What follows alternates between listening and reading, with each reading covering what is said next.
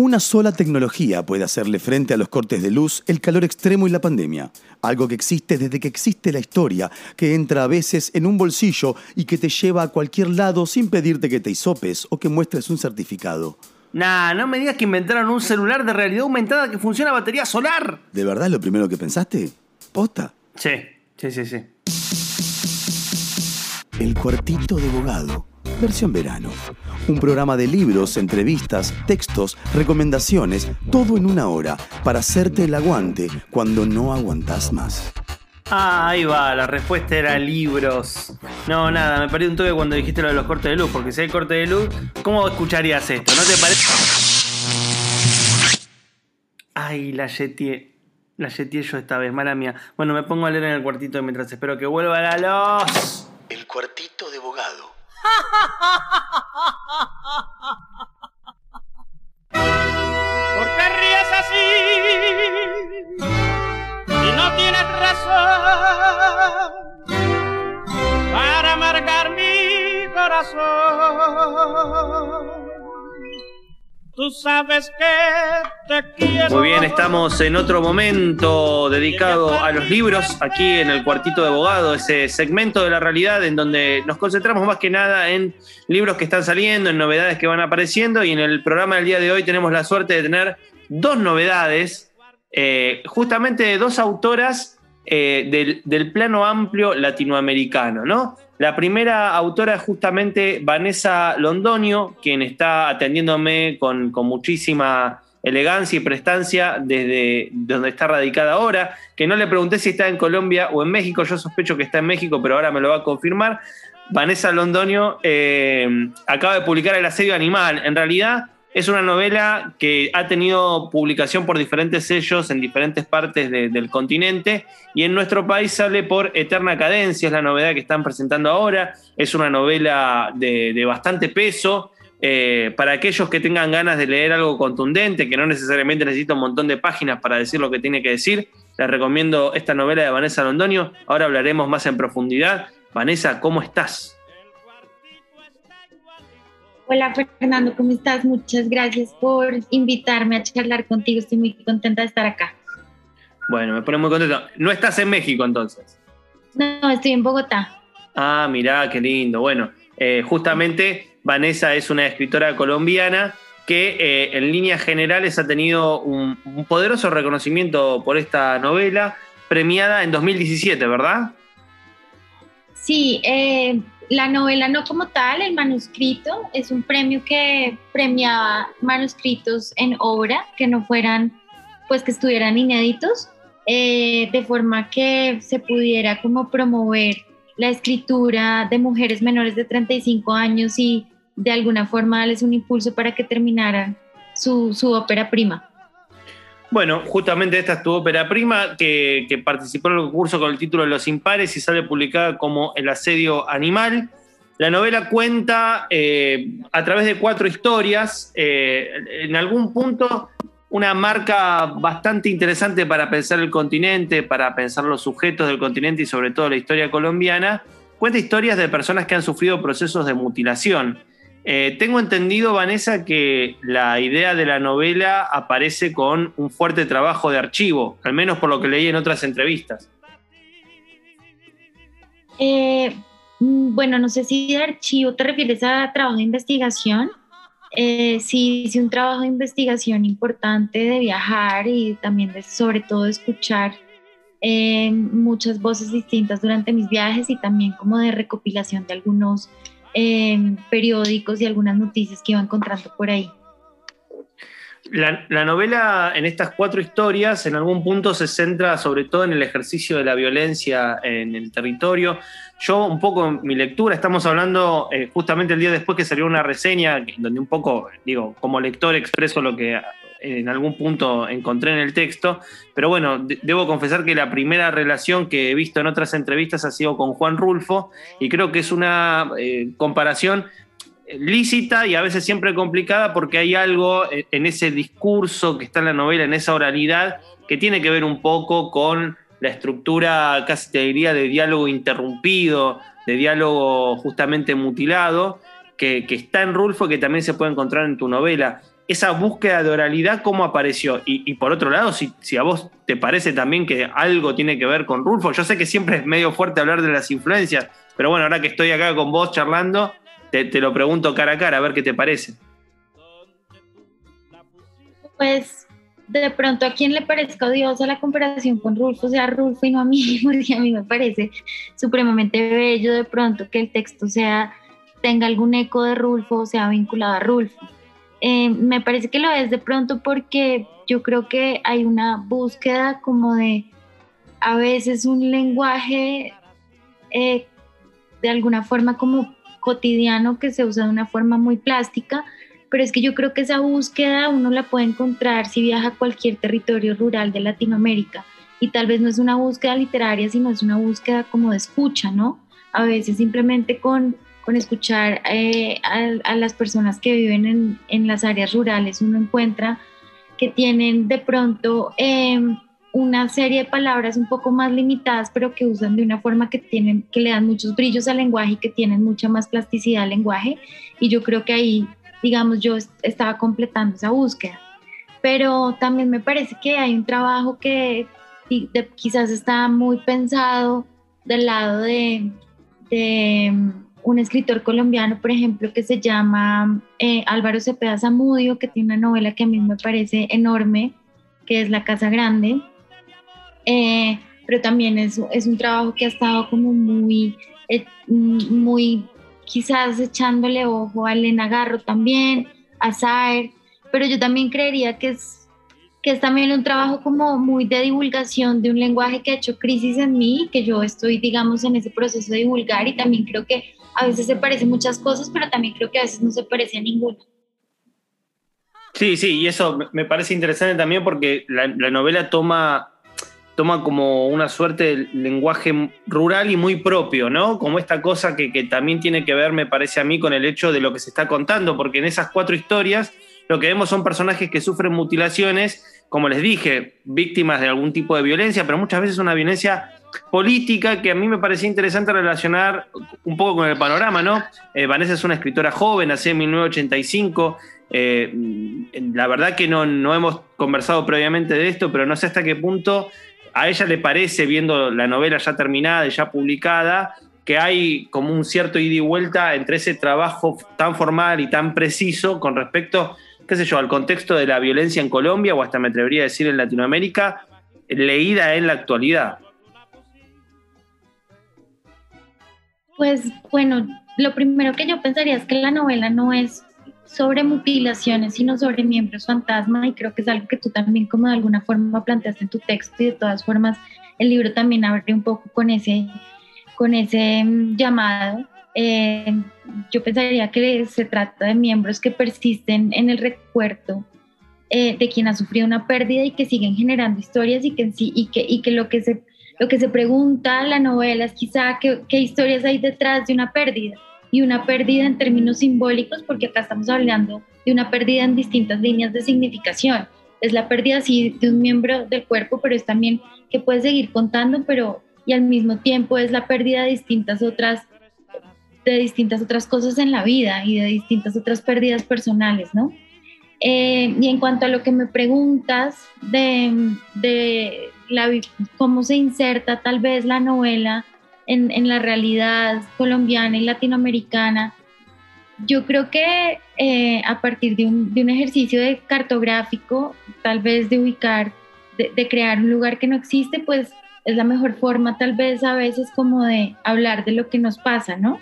Eh, entonces, tal vez la apuesta sí es es eso que, que Piglia llama sobre la trama literaria, es una relectura de las, de las distintas tramas sociales y yo creo que los escritores y las escritoras estamos llamados como a desmonopolizar esa palabra eh, que tienen los estados para decirnos, ¿no? Cómo vivimos los ciudadanos y tal vez contraatacar con unas tramas que vamos generando socialmente, ¿no?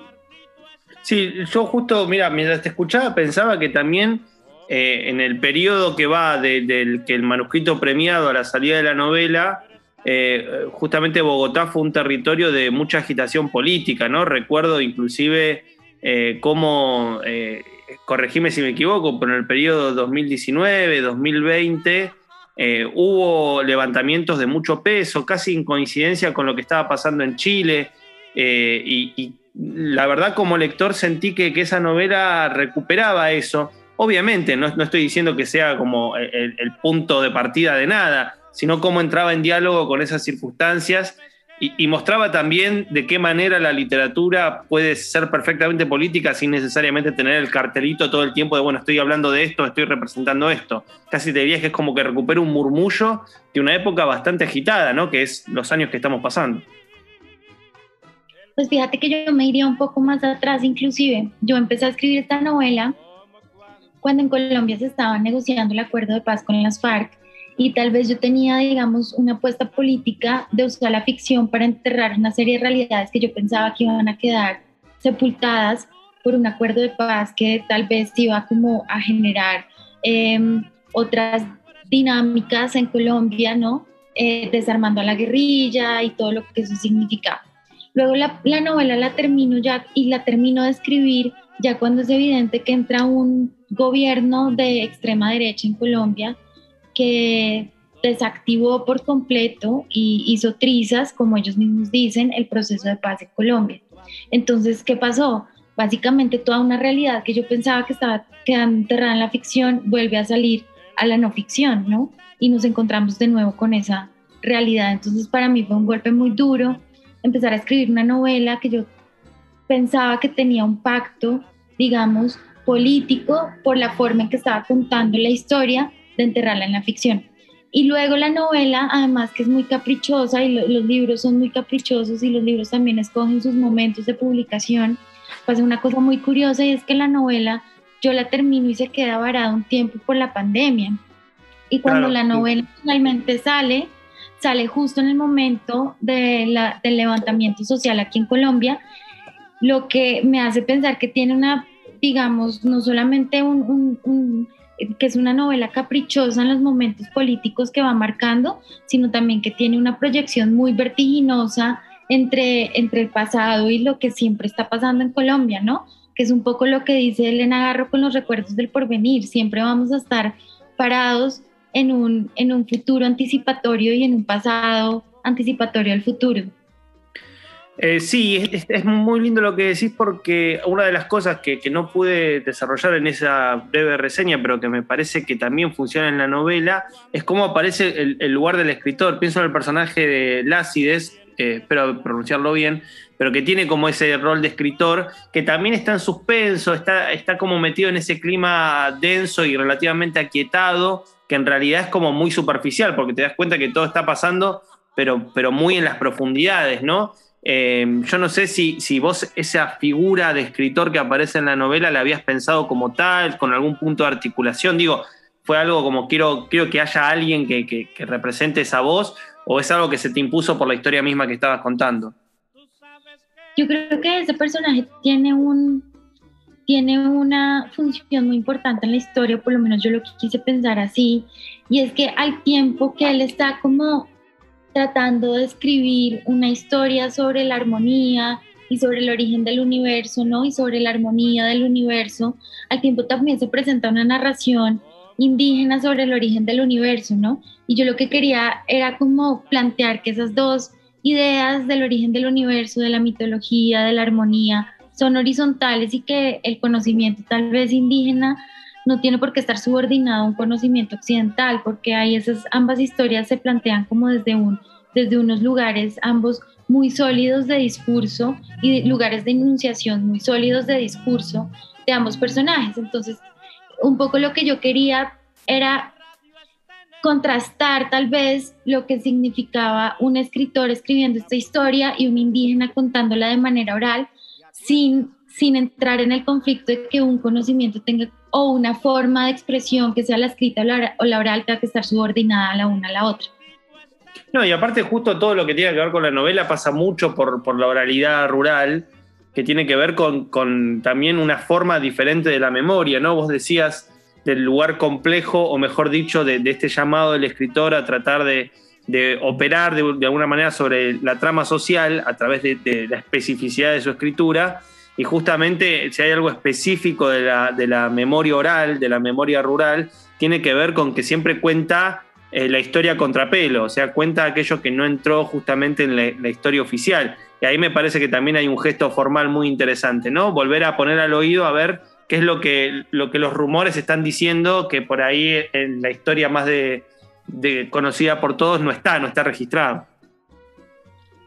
Sí, y te agradezco mucho que lo veas así. También eh, si era una apuesta eh, a, no sé si la palabra es reivindicar, pero, pero dejar un registro escrito de, otras formas de, hablar el español, por ejemplo, en Colombia, eh, de otras historias que normalmente no, no salen en los, en los diarios, ni en los noticieros, ni en los periódicos, ¿no? Pero que existe el registro de esas historias, existen, son mucho menos divulgadas, eh, están documentadas por muchos pueblos indígenas, ellos mismos han hecho la documentación de su historia, incluso eh, trasvasando lo que van contando oralmente a un registro escrito. Entonces, si hay una intención por, por dejar un registro de eso que normalmente no, no, no tiene quien lo escuche.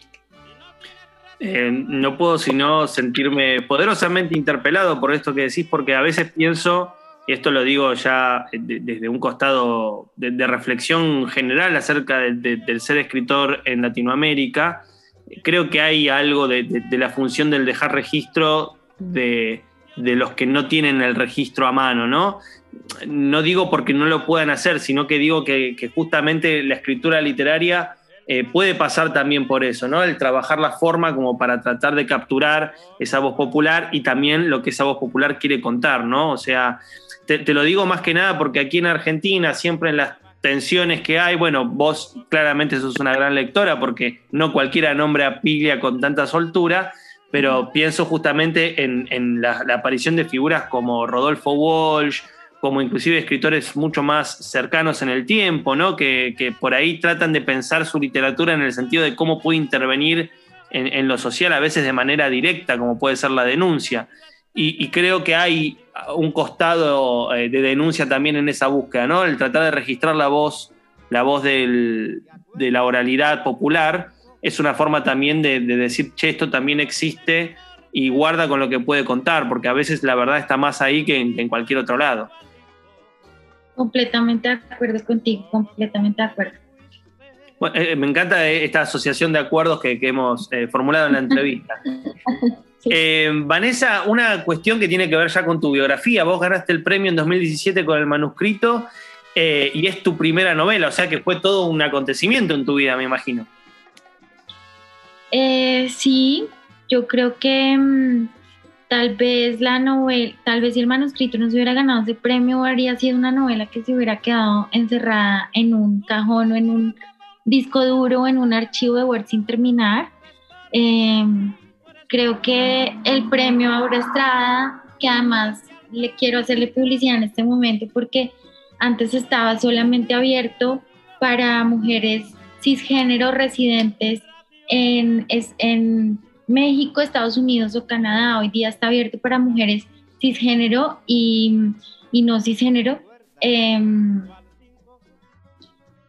eh, que residen en toda Latinoamérica. Entonces, em, perdón, cisgénero y transgénero, es que se me fue la onda, perdón. No, tranquilo, problema.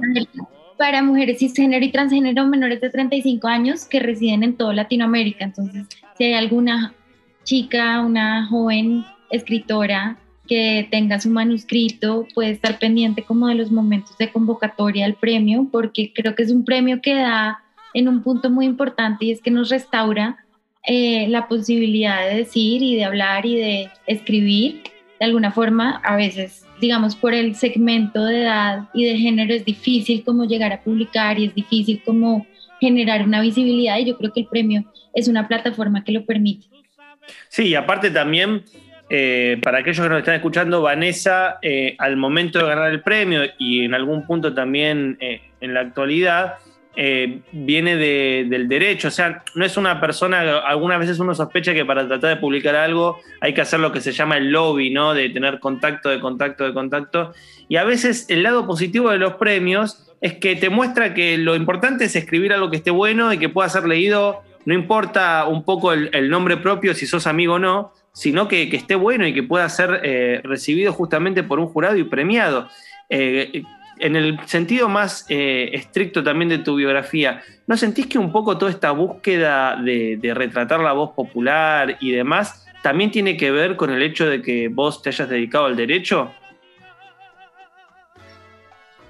Pues yo creo que hay un oficio del lenguaje por encima de un, oficio profesional que se ejerce o bien como siendo abogada o siendo escritora o siendo periodista en el fondo hay un ejercicio de lenguaje. Em, yo creo que la búsqueda de pronto, quizás por lo popular lo hago en, en todos los intereses. Em, me parece que igual en Latinoamérica en general hay una tradición de las escuelas de derecho eh, que están un poco tal vez más pensadas como em, en los intereses particulares, en las empresas, etc. Entonces creo que ahí sí hay tal vez eh, me desmarco un poco, ejerzo, sí, porque, no, porque de, escritor no se vive, esa sí es una realidad, y menos en economías como la, colombiana, donde no existen políticas públicas para la cultura, sino que se instaló un neoliberalismo en la cultura, en este gobierno, entonces mucho menos existe esa posibilidad. Eh, pero creo que, creo que más bien lo que me, desde donde ejerzo como abogada o como periodista o como escritora es desde el ejercicio del lenguaje.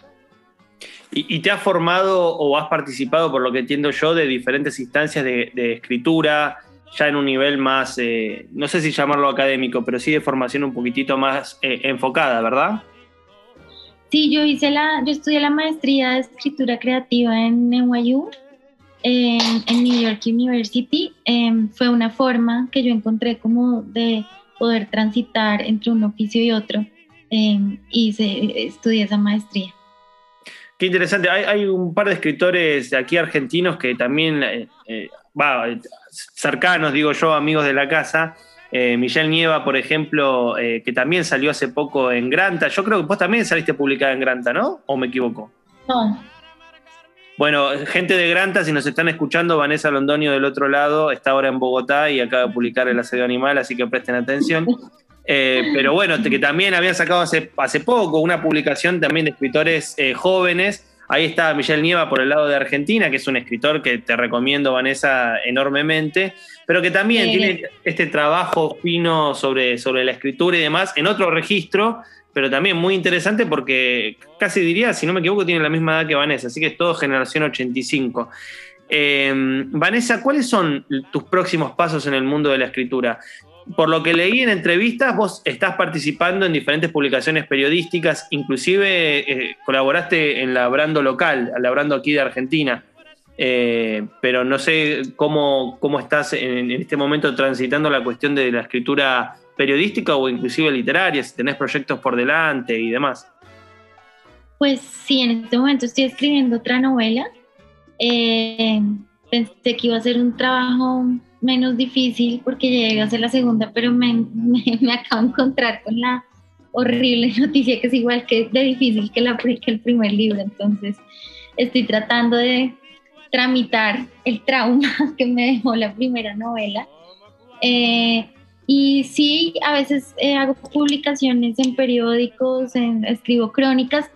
Últimamente no tanto porque de todas formas tú, tú lo sabes muy bien y tus textos son de una calidad enorme, entonces sabes muy bien que quitan mucho tiempo y poder tener el tiempo para escribir eh, una reseña, una crónica, una columna de opinión, quita muchísimo tiempo. Entonces, a veces eh, trato de publicar en diarios y eso, pero también eh, también me, me, consume mucho la escritura de la novela y me quita bastante tiempo. Sí, me imagino, me imagino y, qué bueno que podamos hablar también de, las cuestiones del oficio de la escritura, ¿no? Que inclusive yo creo que para nuestra generación, eh, para decirlo rápidamente, eh, porque, eh, como dije, Vanessa es 85, pero yo le pego en el palo porque soy 84. También pasa con otros escritores que hemos mencionado. Eh, estamos como más o menos ahí tratando de ver qué onda. Bueno, hace poco justamente hablaba con, otra persona llegada acerca del tema este, ¿no? De, cómo se articula la, la idea, la búsqueda de escribir y el hecho de que, de que nada, hay que hacer otra cosa porque no se vive de la escritura, comparto plenamente el diagnóstico. Y, nada, es, a veces la escritura tiene algo muy bello, que es que le roba el tiempo a todo. Pero bueno, hay que, hay que encontrar el equilibrio para que también, eh, no sé, te sientas y puedas comer algo o puedas, aunque sea, pagar un alquiler más o menos, con suerte, ¿no? Exacto, exactamente. Ese es el lugar. el, punto. Vanessa, eh, para cerrar la entrevista, quiero felicitarte. La verdad que La Seba Animal es una novela espectacular.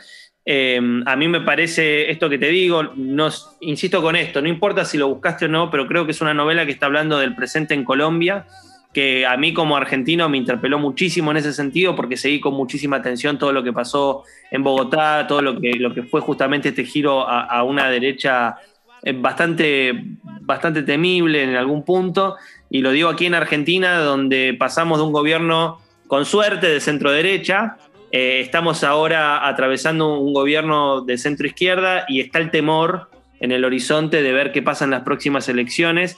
Hay un giro a la derecha muy poderoso en toda Latinoamérica y me parece que estas novelas a veces se hacen urgentes porque son otra forma de, de llevar la lucha en la especificidad de un lenguaje, que es el literario. Así que nada, felicitaciones, El Aseo Animal es una gran novela. Pues muchísimas gracias, me, hace muy feliz, sobre todo la publicación en Argentina, en Eterna Cadencia, que es una editorial que yo tengo pues en un gran referente, en este momento tengo en un lugar muy lindo en mi corazón, me, es una editorial que me encanta y que me deslumbra siempre, entonces, y nada, y, y y porque también me siento de alguna forma muy cercana a la literatura argentina, me gusta muchísimo, bueno, Piglia, Saer, ¿no?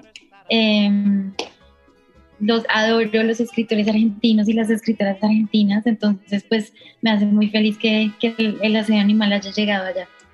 Bueno, y acá eh, te espera un público lector entusiasta, así que ojalá en algún momento puedas darte una vuelta. Bueno, eh, justamente Eterna Cadencia tiene una serie de ciclos muy lindos donde hay charlas con escritores, así que espero que algún día se pueda concretar la visita. Te mando un saludo muy grande y nos estamos leyendo, querida Vanessa. Vale, un abrazo Fernando y muchas gracias por esta invitación tan linda. Muy bien, seguimos en el cuartito de abogado en el próximo bloque. Otro giro a la literatura latinoamericana. Esta vez vamos hacia Uruguay. El cuartito de abogado, un protector solar contra el tedio.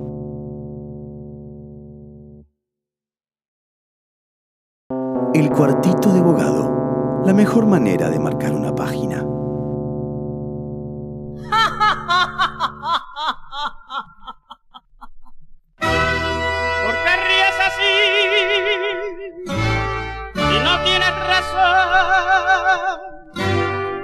para marcar mi corazón.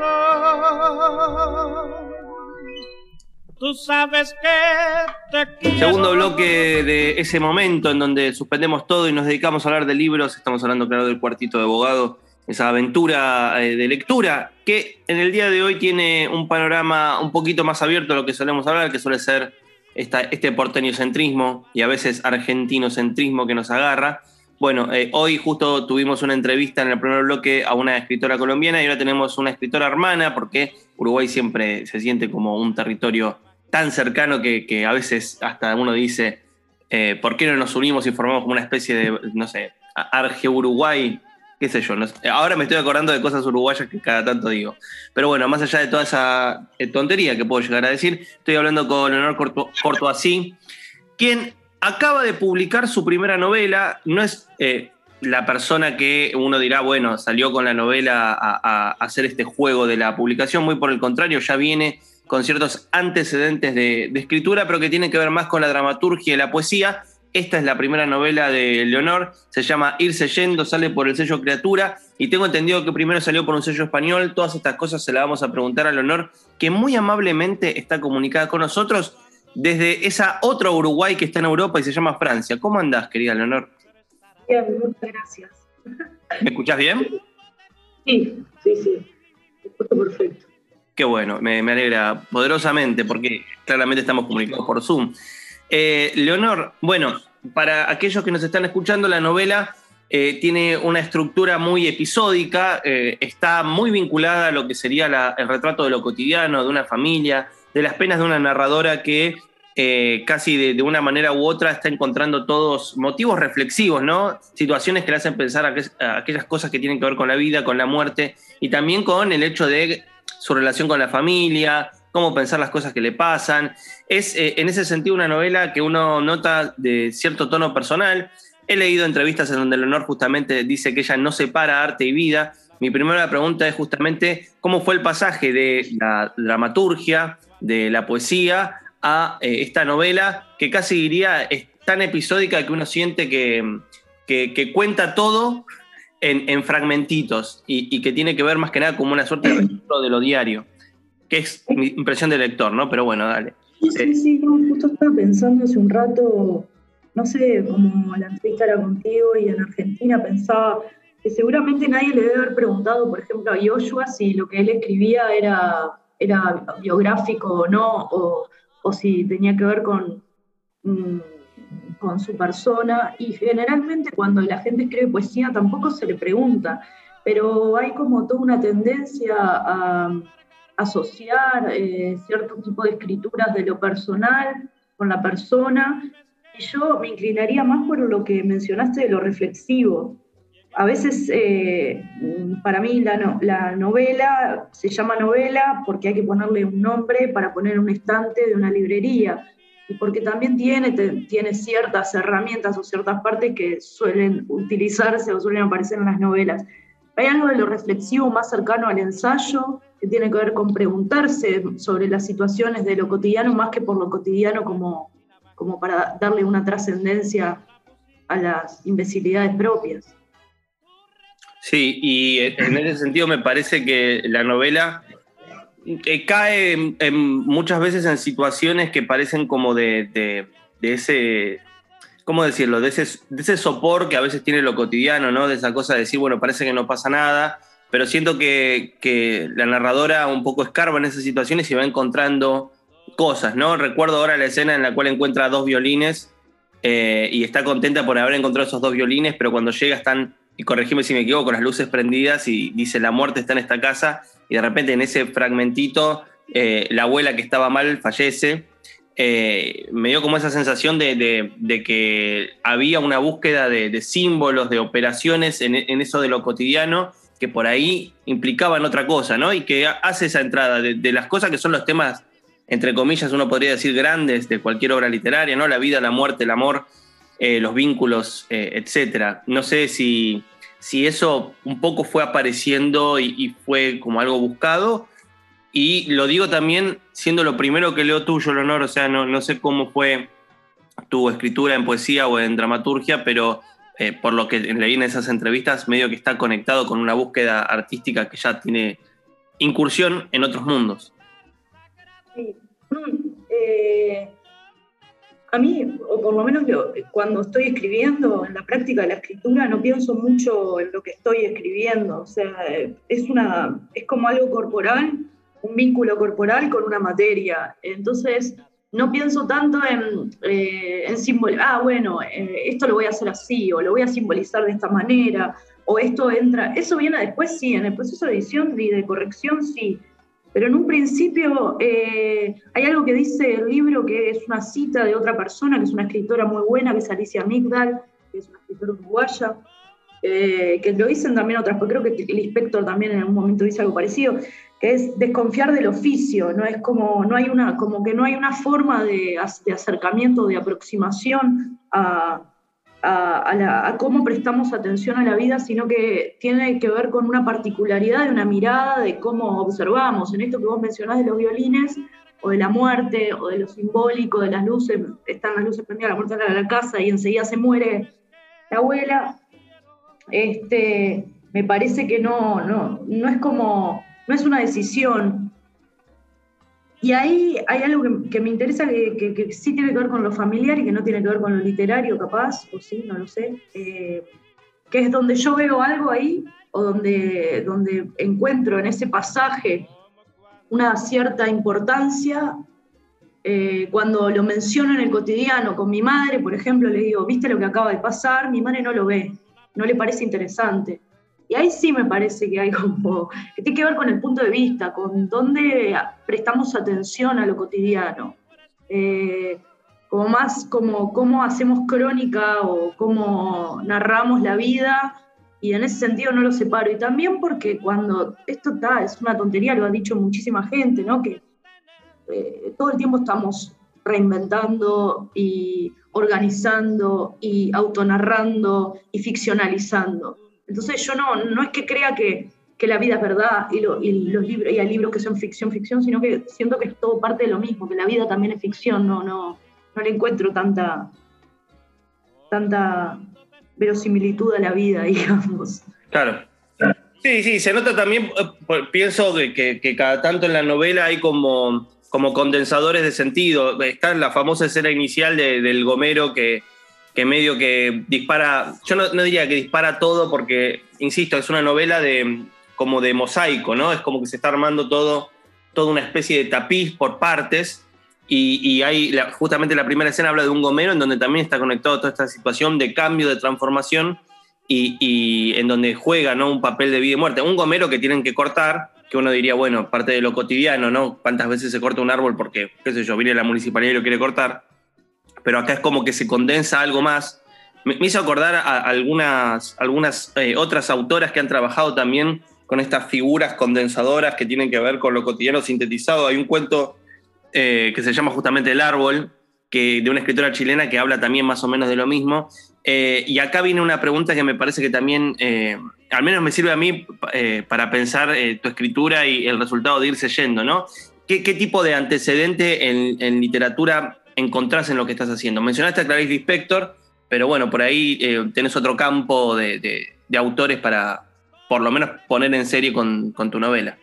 Bueno, Alicia Migdal me parece que, cuando yo volví a releerla mientras estaba escribiendo, dije, pucha, ya lo escribió, ya lo hizo, lo hizo mucho mejor en los 90s y en los 70s en Uruguay.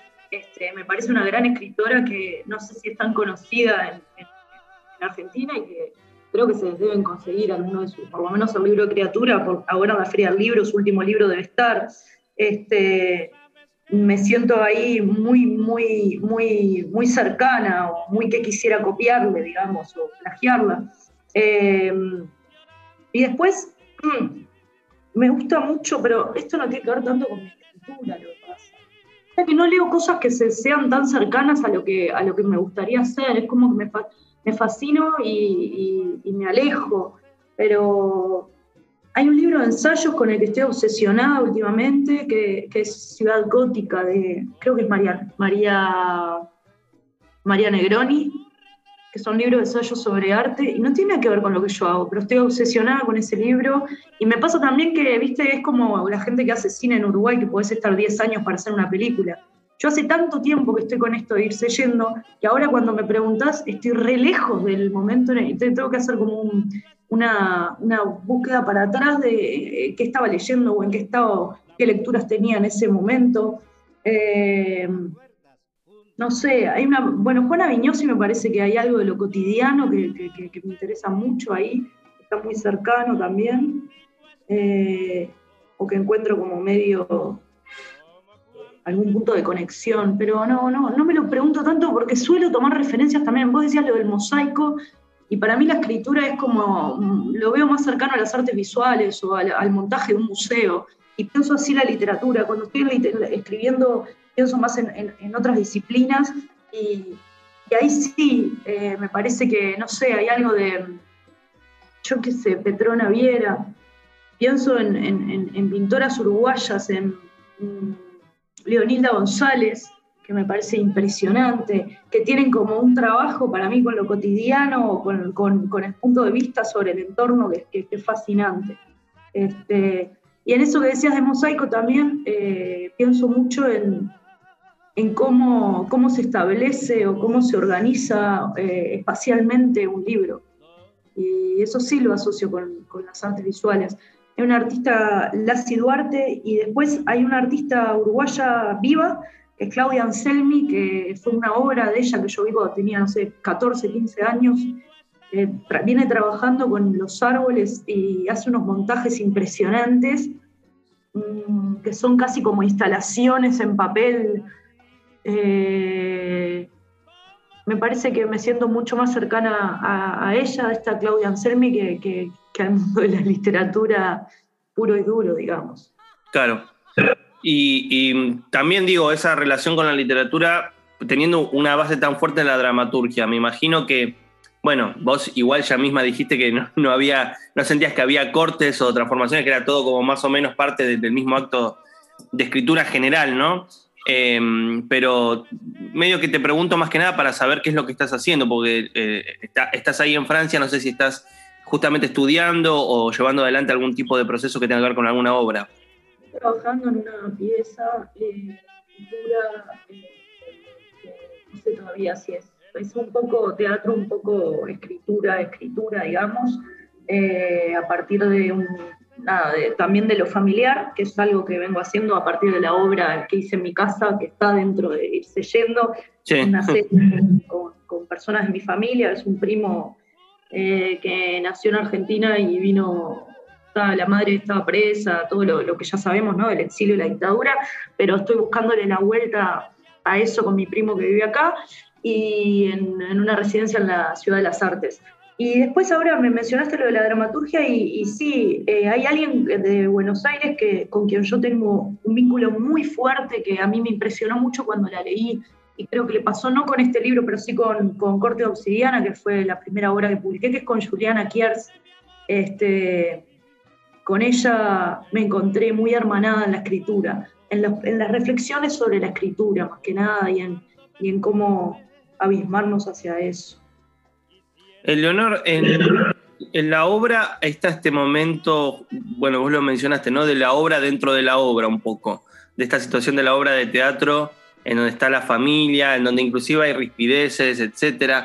Em, me sorprendió mucho ese, ese gesto que, bueno, está como, lo primero que pensé es esa situación de Hamlet, de la obra dentro de la obra. Yo no sé si, si hay algo ahí que tiene que ver con, con retratar algo que estaba pasando o en realidad tiene que ver con esta, esta especie de efecto de contagio de hacer que toda situación de escritura contenga otra situación de escritura que inclusive puedes ir desarrollando en, otras líneas. Digo, a veces la escritura, en este gesto tan barroco, sobre todo en Latinoamérica, es como una obra que incluye otra obra, que incluye otra obra. Vos fíjate que estamos hablando de tu escritura y nos estamos moviendo por diferentes disciplinas, como tanteando un poco. No sé si, si eso ya lo ves como una especie de, operación muy particular de, lo que vos escribís, o, también por ahí es, eh, meramente retratar lo que estaba pasando, pero trabajarlo ¿no? con esa especie de diferencia, distancia que a veces hace la, obra de arte. Igual, si citaste a Yoshua al principio, me imagino que no, va justamente por el lado de, de cortar vida y obra, ¿no?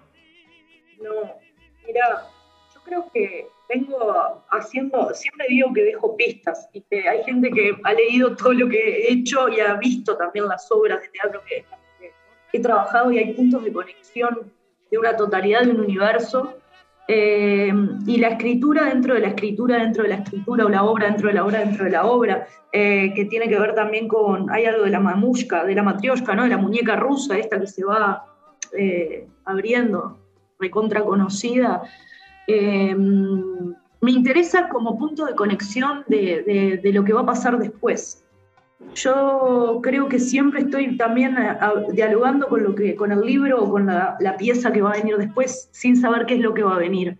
Pero hay algo ahí, eh, con lo que vino antes y con lo que viene. Como indicios de lo que puede llegar a venir aparecen. Y creo que, lo voy confirmando a medida que voy haciendo. no fue algo que me propuse hacer. Eh, sobre todo porque la, metateatralidad o la metaliteralidad no es algo que me interese profundamente, así como que me parta la cabeza cuando leo cosas así, no, no me pasa, esa es la, realidad, es lo que, lo que me salió a hacer, digamos. Y, no me, tampoco me interesa guionar, guionar el, el proceso, no sé, decir, bueno, esto tiene que ser así y voy para este lado. Este, pero sí hay algo en esto de, la literatura dentro de la literatura o el teatro dentro de la literatura, como lo que decías de Hamlet, que también para mí tiene que ver con crear eh, ficciones, realidades. Este, la obra no, o sea, no, no, no era la representación de mi madre y mi hermano en mi casa. El libro no es la representación de mi vida en un libro. Es una confirmación, una recreación, una nueva ficción para comprender o para reflexionar o para compartir o para crear un universo nuevo. Eh, como si pudiera realmente afectar la vida con, eh, con, el arte, como si fuera al revés. No es que el arte eh, afecta, este, no es que yo hago para, sino que lo que se hace termina afectando un entorno pequeño, aunque sean tres, cuatro personas. Muy, parece muy egoísta, pero no, no me importa. Bueno, está muy bien. No, me parece muy, ah, sí, tres, cuatro personas, pero no, hay algo de eso que me parece importante, que es, o que me parece importante a mí ahora en este momento de mi vida, de, de tanto ruido alrededor y de tanta dificultad, porque realmente hacer arte o escribir en Uruguay, que es un medio chico, poder sobrevivir de eso en un país recontra caro, eh, no es simple. Y a veces las voces de las sirenas te dispersan. Y ahí vuelvo a mí a decir, eh, esas tres, cuatro personas, la primera tengo que ser yo, que yo esté como, sí, es esto, que yo me encuentre ahí. Y después tres o cuatro personas que pueden modificarle algo, como pasó con mi hermano, que pasó efectivamente a partir del libro, tenemos un nuevo vínculo. Yo decía, hace poco me preguntaron una nota de radio en Uruguay y yo decía, mira, no sé, mi familia, ni idea, pero yo me gané un hermano con el que nunca tuve relación con la obra de teatro y después con el libro también. Y parece muy tonto, pero para, no, para mí es muy importante. Leonor Cortoasí eh, publicó por el sello Criatura Irse Yendo. Eh, es una joven escritora, nacida en 1990, eh, que está en algún punto estrenando sus lides en la narrativa, pero que ya tiene trabajos en eh, dramaturgia y en poesía. Es más, su texto de poesía casi pegadito a la novela se llama Todas esas cosas siguen vivas, que es del 2020. La, novela salió en 2021, son producciones de pandemia, uno bien podría decir, pero bueno, eh, en algún punto, con pandemia, sin pandemia, los libros están dando vueltas. El sello Criatura está distribuyendo aquí en Buenos Aires, así que la novela del honor se consigue. Vayan a las librerías que siempre recomendamos, con énfasis obviamente la libre, que es eh, librería amiga de, la casa. Y eh, Leonor, te agradezco mucho por hacerte un tiempo para tener la entrevista. Gracias. Bueno, muy bien, nos vemos entonces en el próximo episodio del Cuartito de Abogado. Y si ustedes están escuchando la tribu, pueden seguir con la programación. Y en el caso de que estén escuchando por Spotify o alguna de esas cosas, déjenlo correr nomás, que seguramente viene otro cuartito a continuación del mismo. Cerramos la puerta del cuartito, pero solo por hoy. Si te quedaste manija o picaporte, puedes escuchar todos los capítulos del programa en el canal de Spotify, El Cuartito de Abogado, o seguir la cuenta arroba. Y si no, no importa. Que nada te distraiga del libro que te distrae de todo. Hasta la semana que viene.